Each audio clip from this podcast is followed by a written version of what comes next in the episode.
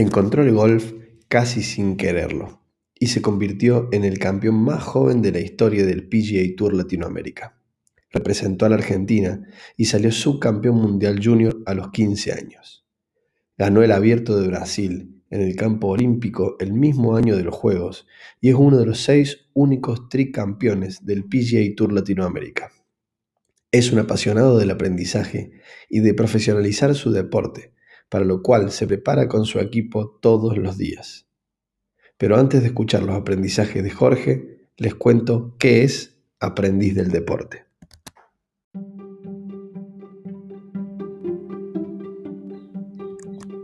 Aprendiz del deporte es el podcast donde los deportistas nos cuentan los aprendizajes que la vida les dio para aplicarlos en su profesión y los que su carrera deportiva les dio para aplicarlos en su vida.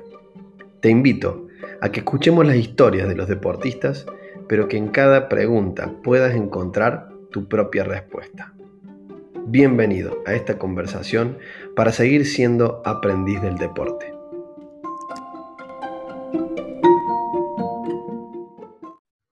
Bueno, acá estamos en otra edición de este podcast Aprendiz del Deporte. Eh, esta vez con otro deportista de altísimo rendimiento a nivel internacional. Y tengo la suerte, el agrado y, desde ya agradecerte eh, por, interrumpir un poco eh, el viaje, porque como todo deportista que trabaja a nivel internacional, estás en viaje en este momento. Y tengo la suerte de conversar con un gran golfista eh, a nivel internacional que es particularmente de la ciudad de Córdoba, donde yo soy, así que coterráneo y hablamos casi, casi el mismo idioma con la misma tonada. Así que tengo la felicidad y el agrado de poder conversar hoy con Jorgito Fernández Valdés. Jorgito, ¿cómo andás? Buenas tardes, buenas noches allá. Hola Maxi, buenas tardes. La verdad que el placer es mío poder hablar con vos y bueno, armar eh, y este nuevo podcast, este proyecto tuyo nuevo y poder comentarle un poco a la gente y hablar del deporte y de la vida un poco. Así que gracias por, por pensar en mí. No, gracias a vos por sumarte a esta, si, si quiere, aporte, aporte al deporte, que es un aporte al deporte, es una conversación en la cual vamos a mirar cuáles son los aprendizajes que el deporte te dio que podés que utilizaste para el deporte y para la vida. ¿Y cuáles son los aprendizajes que pudiste sacar de la vida y, que pudiste implementar en el deporte? Y, desde ahí empiezo con la primera pregunta, porque no sé si sabes que la neurociencia provoca que en los primeros años de vida adquirimos aprendizajes que nos acompañan durante toda la vida. Y son esos aprendizajes que quizás quedan en el inconsciente, que no nos explicamos ni de dónde salieron, eh, ¿Y cuáles crees vos que fueron algunos aprendizajes? O si querés contarme un poco de cómo fue tu infancia eh, en esta Córdoba querida. Y después veamos si se, si se conecta con algo de tu presente, ¿querés? Bueno, dale. Te cuento un poco cómo, cómo arranqué, cómo arranqué a jugar y dónde arranqué y por qué arranqué. Dale. ¿Está bien? Bueno, la verdad que eh, en, en, mi familia bueno, de parte de mi, mamá, eh, tenemos, bueno, un hermano de mi mamá que fue tenista, hoy sigue siendo tenista, es profesor de tenis, y bueno, siempre, siempre fueron deportistas del lado de mi mamá, del lado de mi papá, eh, no tan deportistas, pero bueno, siempre, digamos, algún deporte hacían. Y bueno, el golf llegó de casualidad, la verdad, porque nos fuimos a vivir a, en, el 2000 más o menos, nos fuimos a vivir a, Lomas de la Carolina, que era, bueno, sigue siendo una cancha de golf, eh, donde se inauguraba y, ahí se inauguraba la escuelita de menores. Entonces, bueno, con mi hermana del medio, Lucía, que hoy también es profesional y es profesora en Córdoba, eh, empezamos a jugar eh, en la escuelita de menores y, y, bueno, así fue como, como empezamos a jugar al golf como nos metimos en el deporte y, la verdad que desde ese día, eh, increíblemente, nunca más eh, yo dejé de jugar, siempre eh, como que fue ese día que donde arrancó la pasión por el, por el golf y obviamente a esa edad, que tenía seis años y medio más o menos, em, jugaba muchos otros deportes, tenía clases de tenis, clases tenía también el equipo de fútbol en Lomas, en el colegio, y bueno, iba jugando muchos deportes, pero, pero la verdad que eh, el que siempre eh, perseguía y el que más me gustaba era el golf, y, bueno, así arranqué, así arranqué a jugar en la escuelita menores de, Loma de las Carolinas, con mi hermana y un montón de chicos más que, que estaban inaugurando, bueno, la escuelita, y, y bueno, desde ahí que, que hasta el día de hoy eh, nunca dejé de jugar. Jorgito, eh, que es como que primero me decís de casualidad, porque capaz que si eh, vivías y había una cancha de polo en el, en el barrio, terminaba siendo jugador de polo. pero ¿qué tenía puntualmente o qué tiene quizás el golf, el juego? ¿Y qué tenía, primero te pregunto, en ese momento que te atrapó tanto? Y bueno, el golf es un deporte, como todos sabemos, en la mayor de los casos es individual. Y, bueno, eh, era raro al principio porque obviamente a mí me gustaba el fútbol y, todos mis amigos jugaban al fútbol. Pero bueno, yo casi siempre me inclinaba más por el golf y más allá de que hasta los 12, 13 años jugaba casi lo mismo tiempo al golf que al fútbol pero bueno, después me fui, ya me incliné 100% al golf.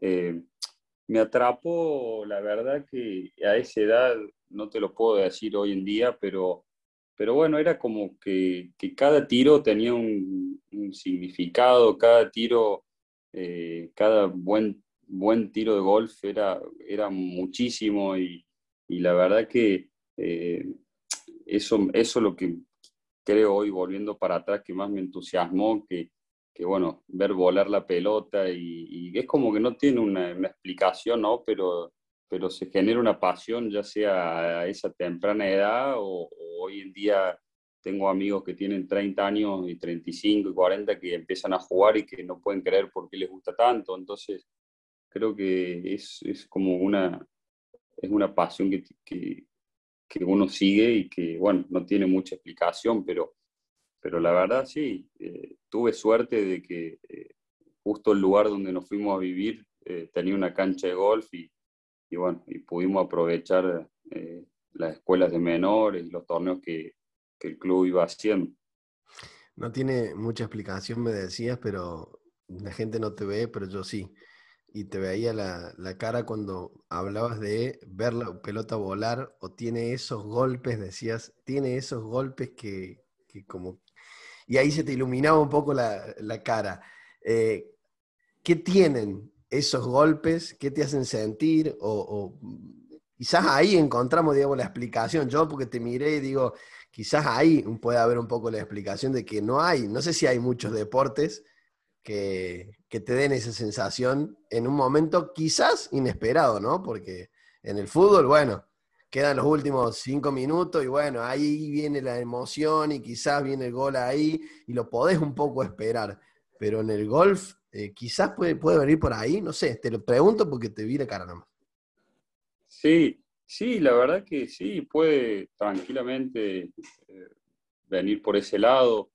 Creo que el otro día hablábamos con un, deportólogo que se especializa mucho en golf ahora y que su padre había sido jugador de fútbol y nos decía que él, veía el golf como que cada tiro es como un penal del fútbol, entonces como que cada golpe tiene la misma importancia, ya sea un drive o un pad de, de, tres, de tres, eh, tres, pies o de, no sé, dos metros.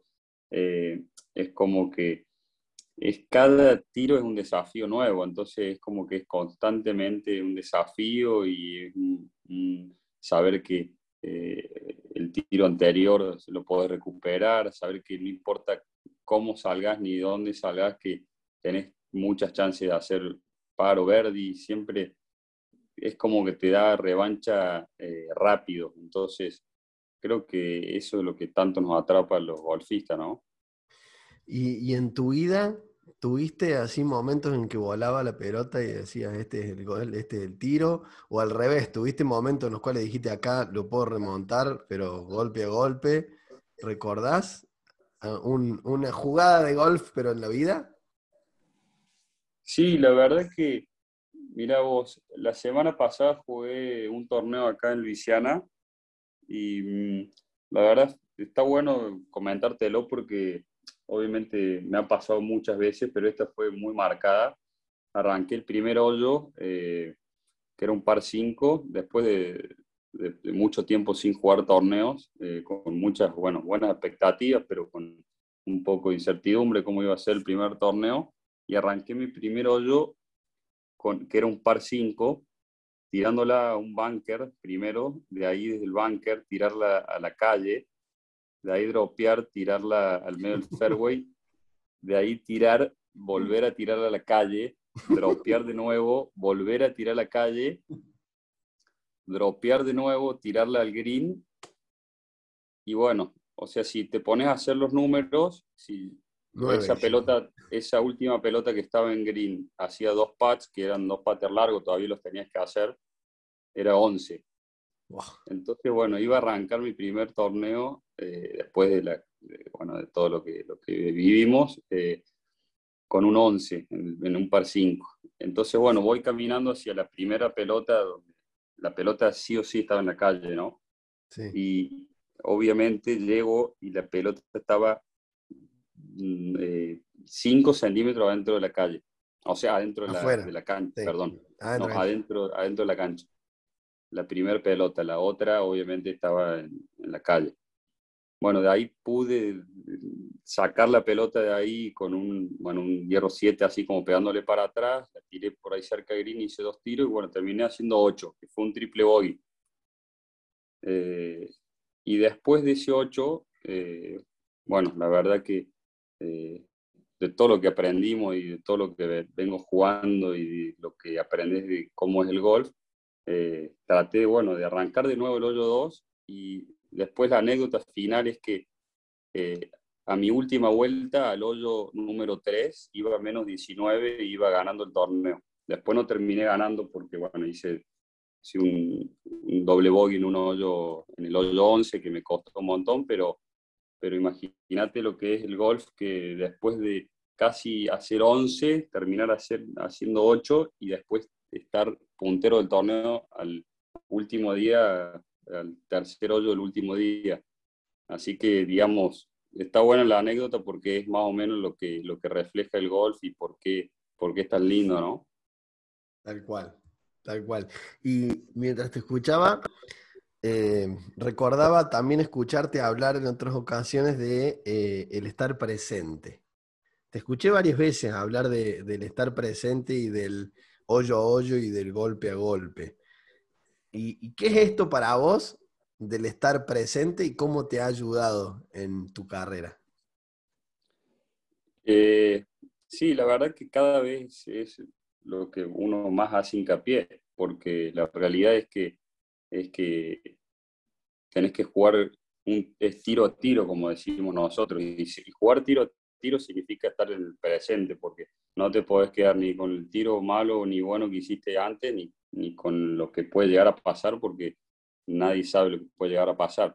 Vos podés, como, como recién hablamos, podés salir mal, hacer verde, podés salir perfecto, hacer doble bogey, entonces cada tiro es lo que, lo que importa y es dar lo mejor en cada tiro, que es lo único que está al alcance nuestro. Entonces, la realidad es que el golf es lo, fundamental en el golf es estar en el presente y, estar, y dar al máximo cada tiro, porque realmente es un deporte desgastante, mentalmente desgastante, entonces eh, lo, más, lo más importante es eh, dejar todo en el tiro que te toca pegar y, bueno, y olvidarse de lo que, lo que pasó o lo que puede llegar a pasar que nadie lo sabe. Entonces, es como que es fácil decirlo, pero te lleva muchos años aprenderlo. Estaba a punto de decir eso. Digo, está todo muy lindo, Jorgito, pero eh, eh, es muy fácil decirlo.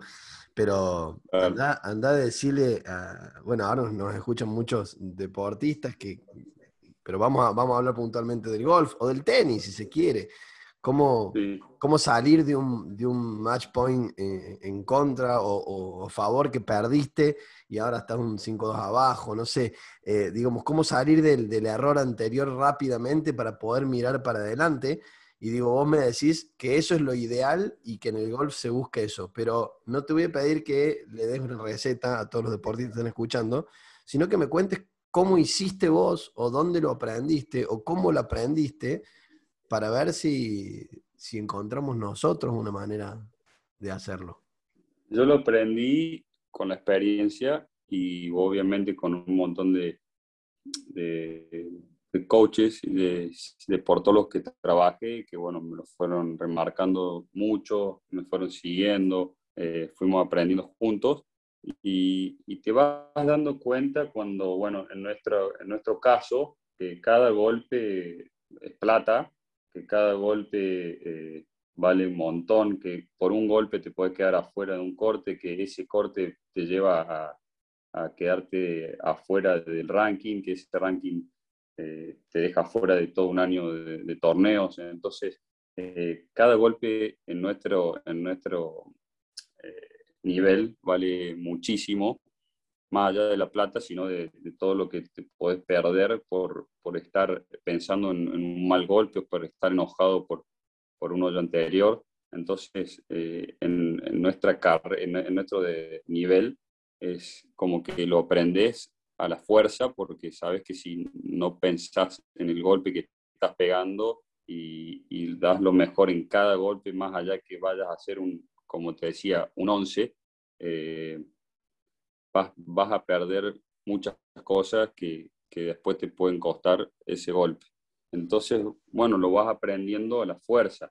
Mm. Eh, e, es, la, es, es, la única. Y, saber que, que, que, bueno, o sea, que cada golpe es, un, es, una nueva oportunidad. Vos la podés tener bajo los árboles y la podés meter. Lo mismo que decías vos del tenista. Eh, los mejores tenistas son los que eh, vienen, están tres match point abajo, tres, tienen tres puntos de quiebra en contra y lo dan vuelta, porque saben que el golpe que viene es el más importante y que tienen que darlo mejor y que si lo hacen bien tienen las mismas posibilidades de ganar que el otro. Entonces, eh, se enfocan, fijar, nos fijemos en, en Nadal, en Djokovic, cada tiro, no importa si es el primero o el último, es exactamente lo mismo. Entonces, es fácil decirlo si lo, todos los, que vivimos el deporte o lo que nos gusta el deporte nos damos cuenta, pero es realmente difícil hacerlo, ¿no? Em, me salían varias preguntas y no te quería interrumpir, pero se me venían varias preguntas a la boca y, y me salía también de que aprendiste, valga la redundancia, a los golpes que se aprende a los golpes. Y digo, valga la redundancia, porque es golpe, golpe de, dureza y golpe de, golf. Golpe, sí, exacto. A los golpes. Voy a decir, bueno, aprendí jugando. Y aprendí, te escuché de varios coaches y deportólogos. Eh, hiciste a lo largo de tu carrera, y, lo, lo uno con el principio que vos dijiste que el golf era un deporte individual. Digo individual entre comillas, porque vos tenés un equipo, ¿no? Exacto, sí.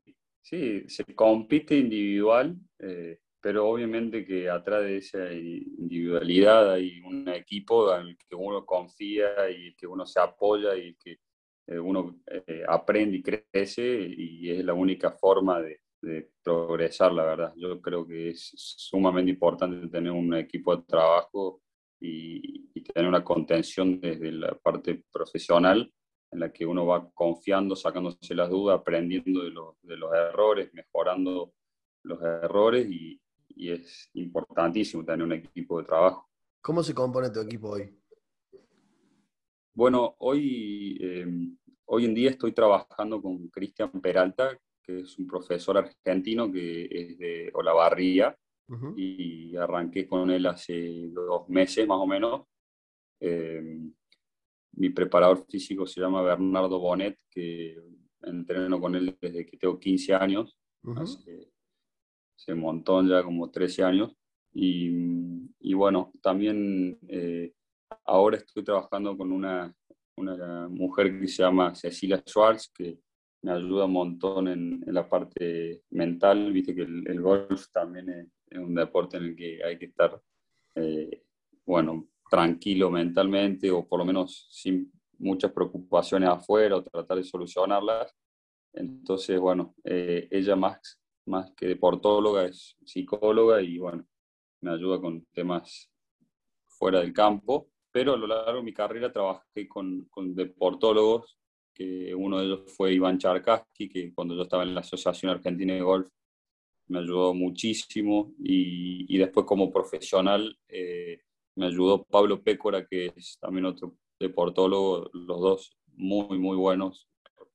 La verdad que mm, muy agradecido poder haber trabajado con ellos.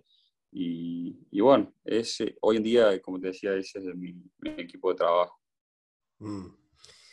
Eh, ¿Y de alguno de ellos aprendiste lo de estar presente?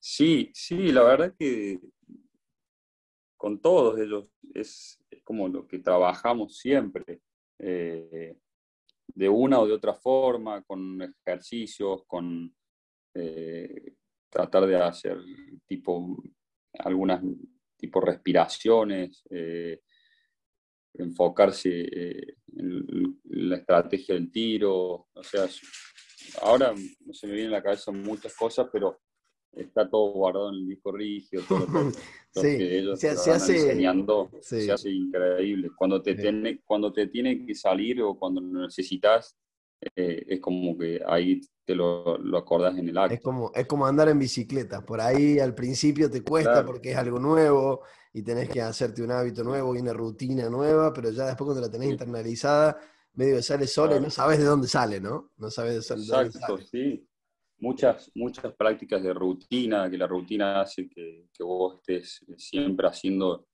eh, lo mismo en cada tiro, entonces te, te, conecta con el presente automáticamente, respiraciones, y, bueno, son todas cosas que parecen como tontería, pero que hacen a que juguemos golpe a golpe, que, que es lo fundamental de este deporte.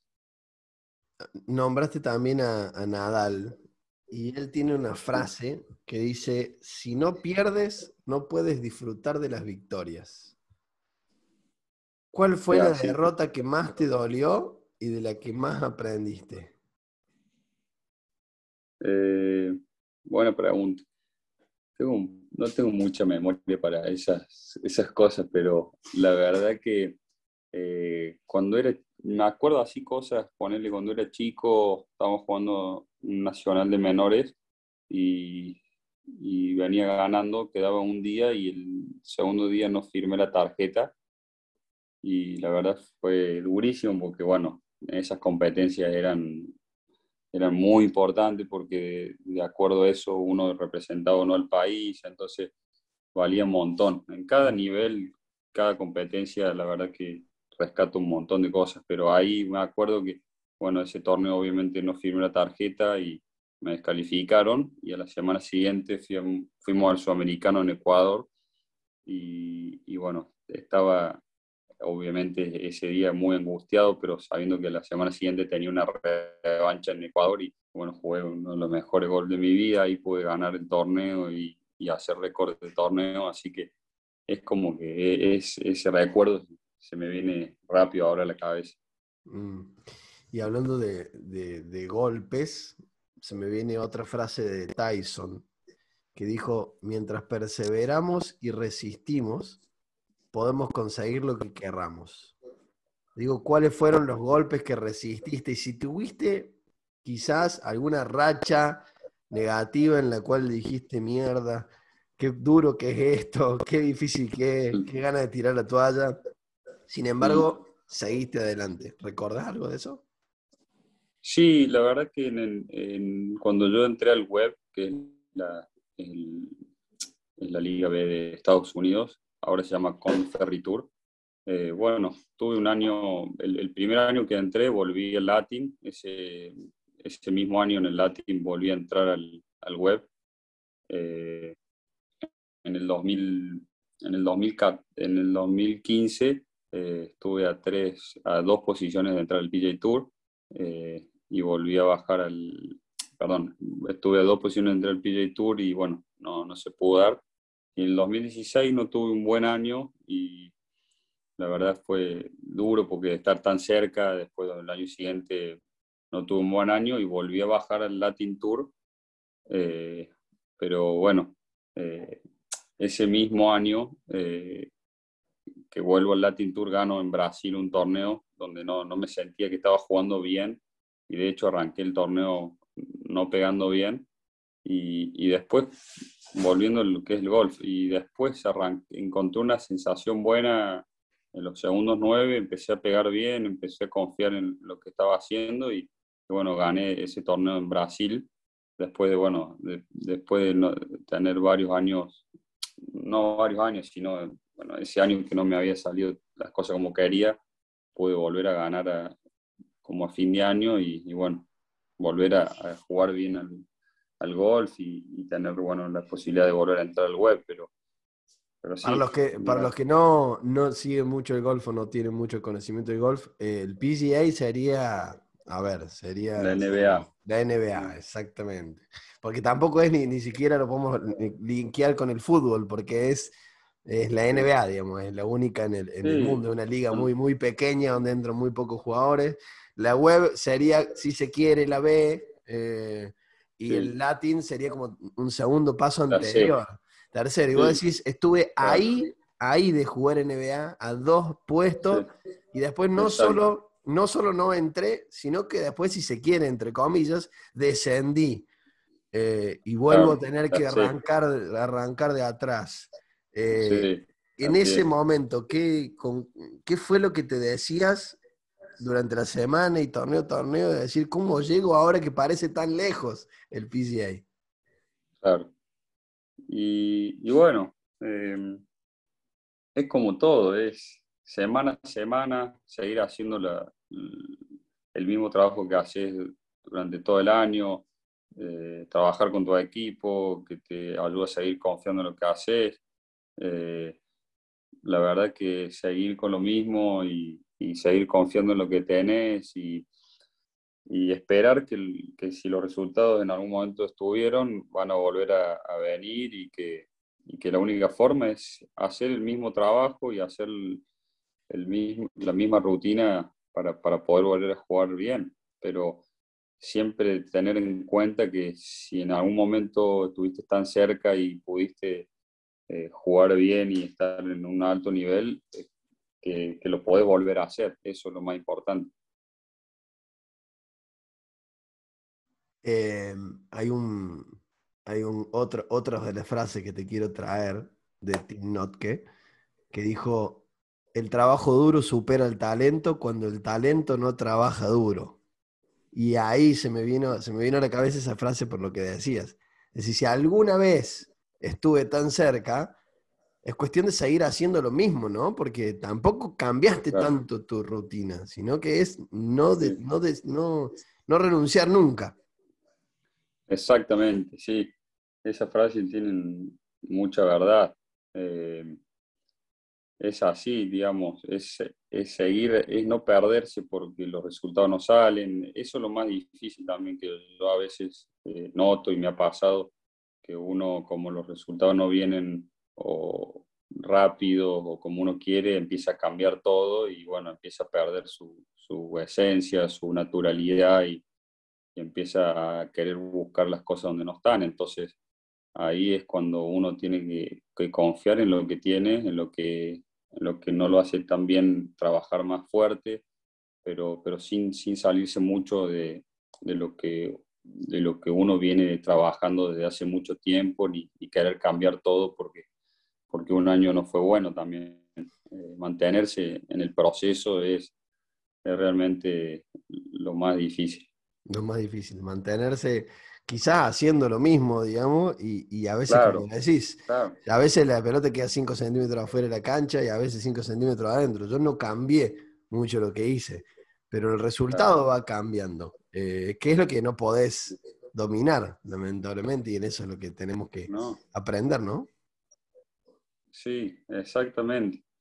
Eh, es, es, también difícil porque uno, viste, siempre escucha cosas, bueno, si no te sale o si no estás por donde, en el lugar donde vos querés, no haga lo mismo, hace otra cosa, pero eso no haga lo mismo, hace otra cosa, tiene que ser con mucho cuidado, porque mm. realmente es cuando fuiste bueno y, sabes que sos bueno y sabes que puedes rendir bien, tenés que, bueno, enfocarte más en eso y, algunas cosas sí se pueden cambiar o, mejorar, pero no, no hacer cambios, ¿me entendés? O, no querer cambiar todo porque no salen, por un año no te salen las cosas. Entonces, ahí es donde mantenerse en el, en el proceso, en el trabajo, es donde más cuesta.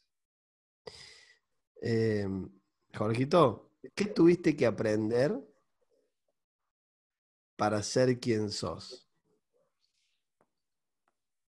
Eh, bueno, buenas preguntas son, pero eh, vamos a ver cómo, cómo las responden. Eh, ¿Qué tuviste que aprender para ser quien sos? bueno, todo esto que vamos hablando creo que hace al aprendizaje de lo que es un jugador profesional. Es que uno, uno que, eh, que, uno juega como junior, después que juega eh, como amateur y, va creciendo, va aprendiendo un montón de cosas, y no solo de gol, sino de la vida, que hacen que a la larga uno pueda de esos errores y de esos aprendizajes ser mejor. Entonces, creo que todos los días uno va aprendiendo cosas nuevas y se va eh, conociendo a uno mucho más eh, cuando, bueno, ya empezás a hilar fino, pero, pero la verdad es que he, tenido que aprender un montón de cosas para, para ser quien soy hoy en día y, todavía tengo que seguir aprendiendo. Y, Ahí va la segunda pregunta. ¿Qué, ¿Qué, tenés que aprender para y, voy a lo que estábamos hablando recién, para el PGA. Y bueno, eh, es, seguir eh, trabajando, seguir confiando, eh, seguir apostando en uno, obviamente seguir aprendiendo dónde están las fallas, dónde están las fallas quizás técnicas, dónde están las fallas mentales, anotar, hablar con tu equipo de trabajo y, y son todas cosas que uno va puliendo muy, muy finamente, que a la larga hacen esa diferencia de estar entre los, entre los que entran o no al PGA. Mm. Son, mini golpecitos casi que ínfimos que, que a la larga, al, terminar el año, hacen la diferencia los que entran y los que no. Entonces, eh, estar muy atento a los detalles, a, a las cosas que, que, van pasando en la cancha, a, a donde uno tiene que ajustar un poco. Eh, sos, de reflexionar, porque me hablabas un poco de anotar y de ir aprendiendo los detalles y, bueno, como todo, hablar deportista de alto rendimiento que no es únicamente ir a jugar, porque al principio es un juego, después cuando pasa a ser una profesión, es como todo, ¿viste? Como, como un negocio en el cual yo tengo que ir midiendo a mi cliente, que encima el cliente va cambiando, entonces qué le gusta al cliente, y bueno, esta semana tengo que aprender a vender y acá tengo que aprender, bueno, ¿y cómo haces vos semana a semana que haces, cómo es tu rutina o dónde ves que, hay que ajustar la clavija y que, que se hace la diferencia para entrar a esos grandes niveles? En, el análisis, eh, me hablabas de anotar, sí. reflexionás. Sí sí, exacto. El análisis se hace obviamente con estadísticas, más para la parte del juego. Y bueno, la parte mental, eh, uno sabe en qué momento falló, entonces tratar de en esos momentos, cuando volvés a estar en esa situación, saber cómo, cómo enfrentarlos. Y, y sí, yo creo que del análisis uno eh, acorta el tiempo de, mejorar lo que, lo, uno necesita mejorar. Eh, obviamente que, como, como hablamos antes, o sea, la experiencia y, los golpes que uno se va dando hacen también a que uno aprenda, pero creo que si inspecciona un poco más y, le da un poco más de, bola a, lo, a, lo, que va pasando torneo a torneo, creo que eh, es, es, mejor y, y, de esa forma puede aprender más rápido. Entonces está bueno compartir con tu equipo de trabajo, digamos, día a día o torneo a torneo, lo que vas sintiendo y lo que va pasando para, para poder de ahí ir mejorando. Ir mejorándolo, claro, es aprender de lo que pasó para agarrarlo y tomarlo como ejemplo para la que viene. Y se me venía una pregunta a la cabeza que no se la he hecho a otros deportistas en este podcast, eh, pero sí la he hecho yo trabajando sobre todo con equipos deportivos. Yo he trabajado mucho con equipos de fútbol y, y se me viene una pregunta que es si el resultado de tu, de tu deporte, de tu rendimiento deportivo, tuviera, eh, si le tuvieras que poner un número, ¿a de qué depende? Y yo te voy a dar indicadores y vos decirme qué porcentaje cada uno. Si tuvieras que dividir que el resultado de tu deporte depende mental, emocional, físico, técnico y táctico, ¿qué porcentaje de importancia o de incidencia en ese resultado tienen? Eh, en mi deporte. Sí. Bueno, la, parte mental es fundamental. Eh, te diría que es como, hay una frase de, Bobby Jones que dice que el, deporte del golf se juega en una distancia entre 5 inches, que son 5 pulgadas, mm. que bueno, es, la distancia que, tenemos en nuestra cabeza. Eh, entonces, bueno, eso dice mucho del, golf y, y, eso le daría mucho, le daría un porcentaje alto a la parte mental que va ligada con lo emocional. Eh, la verdad que hoy, hoy eh, obviamente que para ser jugador bueno y, o en cualquier nivel necesitas de, de alguna habilidad y de algún, digamos, de tener alguna habilidad en algún aspecto del juego y los otros mejorarla porque obviamente el que pega fuerte, después no juega también el pad, viste que eh, llega un nivel que, que, todo se va emparejando. Eh, entonces, bueno, mejorar tu aspecto técnico también es un porcentaje alto. Y hoy en día el golf, como todos sabemos, cada vez se ha puesto más, físico, y, y, eso ayuda a que si uno está bien físicamente, rinda mejor mentalmente, porque llega menos cansado, porque eh, después de tres, cuatro semanas de competencia está bien físicamente eh, y es justo tu semana donde te, donde te toca ganar, porque viste que en el golf gana uno de distinto todas las semanas. Eh, si estás físicamente preparado, vas a llegar a tu semana y, vas a poder terminar bien y, estar bien físicamente, que eso va a repercutir después en, tu parte mental. Entonces, creo que... Me hiciste trampa, escucha, me hiciste trampa.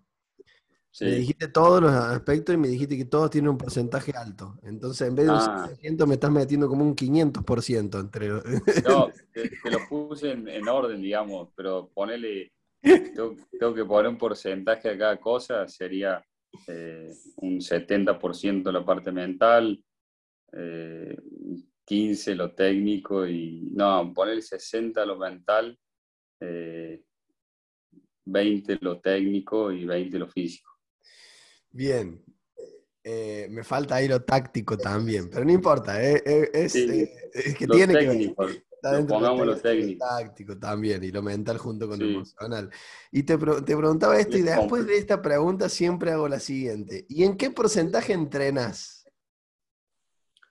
Y yo entreno más, me gusta entrenar mucho la parte táctica y técnica, pero también eh, no descuido nunca las otras, las otras áreas. Eh, la parte mental eh, la, la, entreno casi igual que, que la parte técnica y táctica. Y, obviamente la parte física estoy siento que estoy bien, entonces quizás le doy más importancia a la parte mental que a la parte física. ¿Cómo entrenas, la parte, ¿Cómo entrenas esa parte mental para los deportistas que dicen, bueno, pero ¿cómo se entrena? Porque la parte física, técnica y táctica es fácil saber cómo. ¿Y la mental cómo la entrenas? Y bueno, eh, la verdad que con, con, todo eso, bueno, voy haciendo ejercicios, eh, hago ejercicios de, meditación antes, antes de jugar, cómo voy a jugar la cancha. Eh, cómo va a estar el viento el día siguiente. entonces voy jugando la cancha yo el día anterior, hago ejercicio de respiración para cuando hay momentos más de definiciones, para, para, bajar un poco las pulsaciones. Eh, analizo mucho cada vuelta, eh, veo dónde, dónde fallé mentalmente, dónde no, dónde no confié tanto, dónde, dónde sí hice un buen swing y confié. como que un poco de, ejercicios y de visualización, de respiración antes de jugar y después análisis eh, post, vuelta, a ver dónde, dónde fallé, porque, porque hice un swing malo o porque tuve un pensamiento malo. Entonces ahí puedo también, eh, puedo también trabajar desde ese lugar. Qué bueno, qué bueno escucharte porque no, te quiero decir que no es muy común, no es muy común el que le den tanta importancia a, lo mental y bueno, no, no en vano son tus resultados también, ¿no? Eh, y Jorgito, ¿lees? Sí, sí, sí, leo de todo, leo, no soy un gran leedor, pero sí me interesa, eh, leo, sí, me gusta mucho las biografías de, deportistas, me gusta mucho también series de deportistas, eh, me gusta mucho todo lo que es eh, relacionado al deporte, entonces leo, leo bastante sobre deporte. Sí, de todo un poco. La verdad que no, no tanto, porque tampoco es que nos sobre el tiempo y, viste, la verdad que mucho tiempo nos sobra, más que nada en los, en los aeropuertos o, o, bueno, en algún momento, pero, pero sí, sí me gusta leer y, la verdad que se aprende un montón ¿En qué momento disfrutas de tu deporte? ¿Y qué haces para que eso pase? La verdad es que uno disfruta eh, cuando las cosas que trabajó eh, las pone en prueba y le sale bien eh, después de, de, todo el trabajo. Pero bueno, también es importante disfrutar del proceso, porque es también la forma de, que después salgan los resultados, pero, pero la verdad que cuando uno gana un torneo, cuando le sale tiros que uno practicó y, después le salen en competencia, creo que eso te da mucha satisfacción y es por eso que, que uno compite también, por, por todo el, entrenamiento y, todas las prácticas que uno, uno le mete. Eh, volviendo al, aprendizaje y a esto que, vos has aprendido y que te ha llevado a donde estás, ¿qué aprendiste durante tu carrera que, te hubiera gustado saber al principio, cuando empezaste a comenzar, cuando empezaste tu carrera, cuando empezaste tu, carrera profesional? ¿Qué sabes hoy, que tenés hoy, que te hubiera gustado aprenderlo en ese momento? Eh, que eh, puede ser que mm, lo que hablamos de no desesperarse con los malos resultados y, en buscar muchos cambios eh, como radicales, eh, sino, bueno, pisar la pelota y, ver más finamente qué, se puede mejorar. no querer cambiar todo, ¿viste? Por, por unos malos resultados.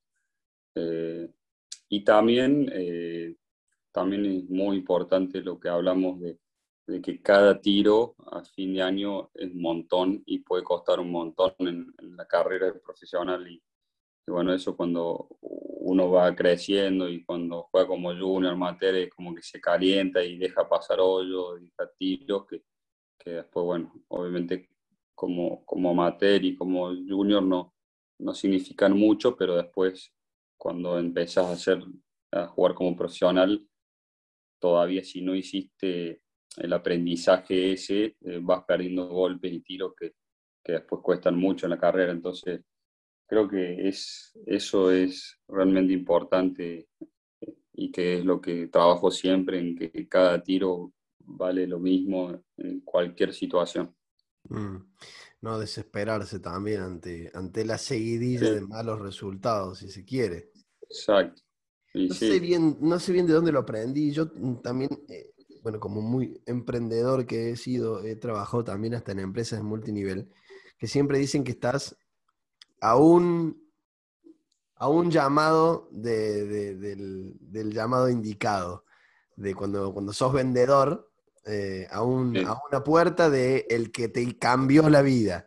Y digo, en el, pasa mucho eso, ¿no? Estás, y muchos han renunciado el torneo anterior al que era el que hacía la diferencia, al torneo de Río, al torneo de, Brasil. Claro. Vos hubieras agarrado y decir, no, yo estuve tan cerca del PGA, y después me fui para atrás, y después, bueno, bajaba los brazos y no jugabas el torneo de Río, eh, quizás te faltaba eso, ¿no?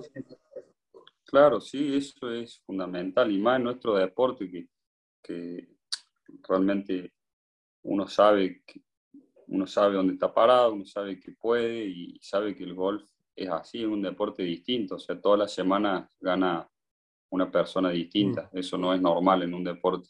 Eh, así que por eso es que uno tiene que estar siempre preparado porque no sabe cuándo va a ser su semana y, y eso es realmente es difícil porque lleva, lleva mucha preparación, lleva no bajar los brazos, no, no relajarse, pero saber que en algún momento es, es como que lo que hablamos a veces con un amigo, que estás tan, algunos, algunas veces cuando tenés más malos resultados estás tan lejos, pero a la vez estás muy cerca, ¿entendés? Claro, podés salir 70 en este torneo y la semana que viene quedás... Y ganar el torneo. Y hay miles de casos así, miles de casos de... Porque los jugadores, el jugador bueno está, y si está en las competencias porque podés ganar. Entonces, eh, es, así este deporte, hay que tenerle paciencia y, seguir trabajando de la misma forma porque en algún momento, en algún momento los resultados llegan. Eh, pienso en tantos eh, profesionales de este deporte que, bueno, que meten puesto 40, puesto 45, puesto 60 y ya cada semana se hace cada vez más pesado, porque aparte no es un deporte, bueno, ningún deporte al, alto rendimiento es, algo barato y, que, como vos decís, también tenés tu equipo que cuesta mucho mantenerlo. Y, digo, ¿cuánto tiempo, en qué momento, o cómo mantener esa paciencia que necesita el, el deporte de alto rendimiento para llegar? Exactamente, sí, sí, obviamente que si si, sin la parte económica se hace imposible. Eh, mm. eh, es fundamental eh, tener sponsors, gente que, que apueste en, los jugadores de golf, gente que, sea apasionada del deporte y que, que, quiera ver crecer el golf en, su país. Entonces, de esa forma uno bueno, cuenta con, con, con la parte económica y, y puede puede trabajar tranquilo y puede jugar tranquilo sin pensar en, bueno, en, la plata, porque hay un montón que, bueno, que, que se hace difícil y es son gastos y si vos no haces las cosas bien tampoco después puedes rendir tan bien, entonces como que, como que una huevo y la gallina. Sí, y hay que ser un poco también, hay que ser un poco emprendedor, ¿no? Hay que saber hasta, hasta te diría, hay que saber vender porque tenés, que, tenés que armar tu equipo y tenés que tener a alguien que invierte y que crea en vos y te tenés que vender adentro de cancha y tenés que vender afuera y, bueno, quizás tenés eh, falencias adentro de la cancha, pero si te sabes vender bien te da más, más, eh, más espacio y más tiempo para poder eh, llegar. Claro, exacto, para poder entrenar bien y hacer las cosas bien como necesitamos nosotros para poder tener la chance algún día llegar a donde nosotros queremos. Entonces, sí o sí necesita de la parte económica para, para poder seguir eh, en el proceso bien hecho y con, con, las posibilidades y darte las posibilidades todas las semanas de poder ganar. Jorgito, ya eh, lamentablemente para ir cerrando, porque no podemos hacer un podcast de nueve horas como me gustaría estar. lo podemos hacer, el tema es que lo escuchen. Eh, vamos a hacer una hora y después hacer el año que viene. después el año que viene vemos de la segunda etapa. Una última frase te quería traer de Usain Bolt, que dice, las personas olvidan lo que dices, olvidan lo que haces, pero no pueden olvidar lo que les hiciste sentir. ¿Qué crees que hiciste sentir y que no van a olvidar y a quién? Eh, bueno, pero hay que ser Usain Bolt también para poder responder esa pregunta, ¿no? Pero bueno, más que nada volver al, grupo en que uno, que lo rodea uno, al equipo, a la familia, eh, a los afectos, a los amigos. Eh, creo que, bueno, así como todos ellos en los momentos difíciles te bancan, también en los momentos lindos son los que más contentos se ponen por vos, porque saben eh, cuánto querés, cuánto querés jugar bien y cuánto, cuánto dedicas tu tiempo a, ese trabajo. Entonces creo que la gente que, está al lado tuyo es la que más contenta y más feliz se siente cuando a vos te va bien y es, y es por eso que uno también siente que, que cuando uno le va bien se lo dedica a y, se pone contento por todas esas personas que ayudan y que, y que insisten y que trabajan para que esas personas que ayudan, esas personas que ayudan e insisten y trabajan para que vos llegaras. ¿Qué crees que les mostraste en, en, lo que va de tu carrera y que les mostrás semana a semana? ¿O cuál es el mensaje que crees que, que, que, hace, que, que les mostrás, ni siquiera que les decís? Sí, yo, digamos, eh, no, es que tengo que mostrar, sino que eh, seguramente estén contentos, eh, orgullosos de que, de que trabajamos con la mejor de las ganas, de que dejamos todo en la cancha siempre, de que viajamos a donde tengamos que viajar para poder tener una oportunidad de ganar y, y dejamos un montón de cosas en nuestros lugares para, para poder llegar donde queremos. Creo que con el trabajo, con la dedicación y la pasión que uno le, le pone al deporte, creo que con eso alcanza para todas las personas que entienden el deporte y que entienden eh, nuestro trabajo. Dos preguntas finales. Hoy es eh, ¿Qué día hoy es? 19, vamos a hacer el, ejemplo. 19 de marzo o 20, 20, de marzo del 2031. Ok. 20 de marzo del 2031. Sin darte cuenta, pasaron 10 años de esta conversación. Te contras con el yo de ese 2031, Jorgito Fernández Valdés, 38 años. ¿A quién verías? Em, la verdad que no sé el futuro, pero me gustaría ver eh, a una persona eh, que haya, que siga dejando todo eh, por lo que hace, que tenga una familia, que, que siga apasionado de su deporte y de su trabajo como lo fue desde que tuvo seis años y que sea feliz haciendo lo que hace. ¿Y qué tenés que aprender para hacer ese Jorgito? Eh, y bueno, eh, seguir aprendiendo, seguir, eh, seguir haciendo las, las cosas bien, seguir comprometido con el trabajo, con, con el proceso, con la pasión y, disfrutarlo más y, volver a disfrutar más como, como, un juego y como también como la pasión que, que, te prendía de cuando eras chiquito y bueno, volver a, disfrutarlo más para que esos resultados también lleguen con el disfrute. Gracias. Y como pregunta final es, repasemos esta casi una hora, creo, de conversación por todos los lugares que pasamos y con qué cerrarías.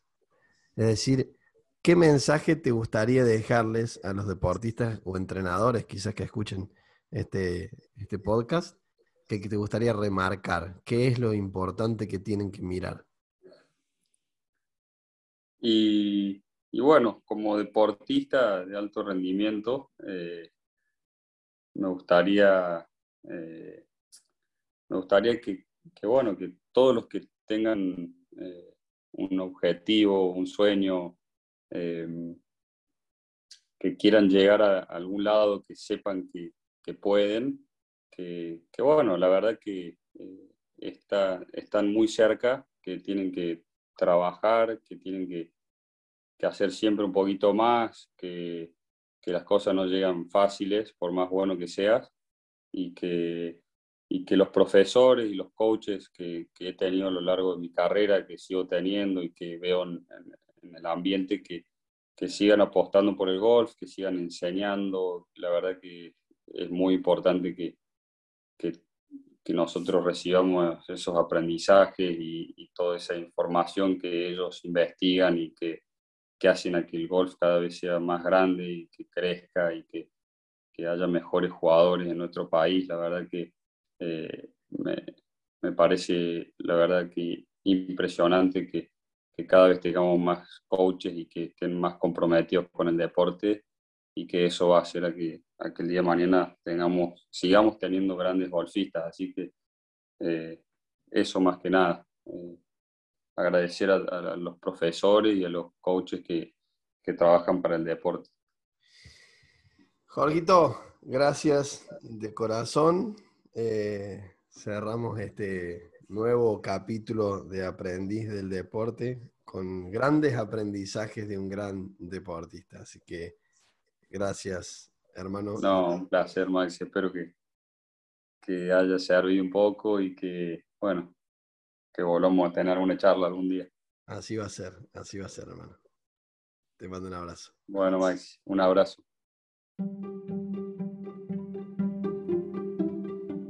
Y así pasó otro capítulo de Aprendiz del Deporte. Otra gran conversación con grandes deportistas que nos cuentan sus aprendizajes. Si te gustó te pido que lo recomiendes, así otros deportistas pueden aprovechar estos aprendizajes. Y también te pido que nos mantengamos en contacto mediante la página maxicabane.com en la cual puedo escuchar tus dudas, consultas y sugerencias y mantenernos en contacto para seguir aprendiendo juntos.